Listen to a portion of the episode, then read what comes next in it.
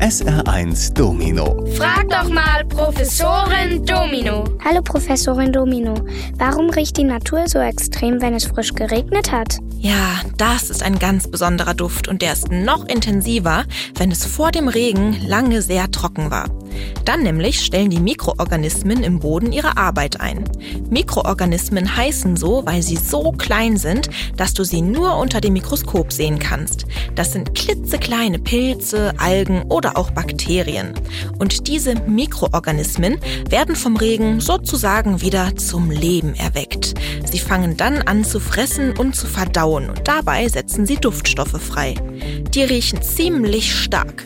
Du nimmst sie aber auch deswegen so intensiv wahr, weil ein Teil des Regens an heißen Tagen sofort wieder verdunstet.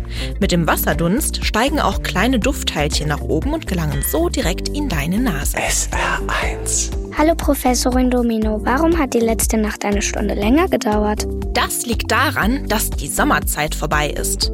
Aber der Reihe nach. 1980, also vor über 40 Jahren, wurde in Deutschland eine Sommerzeit eingeführt. Dabei werden die Uhren im März um eine Stunde nach vorne gestellt. Dadurch bleibt es abends länger hell. Warum hat man das gemacht?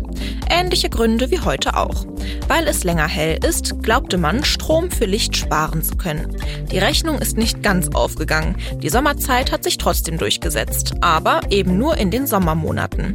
In den Wintermonaten kehren wir zu unserer normalen Zeit zurück und der Zeitpunkt dafür war letzte Nacht.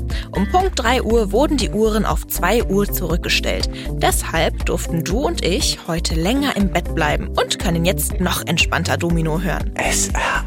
SR1. Hallo Professorin Domino. Am Dienstag ist ja Reformationstag. Was ist das genau und warum heißt das so komisch? Den Reformationstag feiern die evangelischen Christen jedes Jahr am 31. Oktober.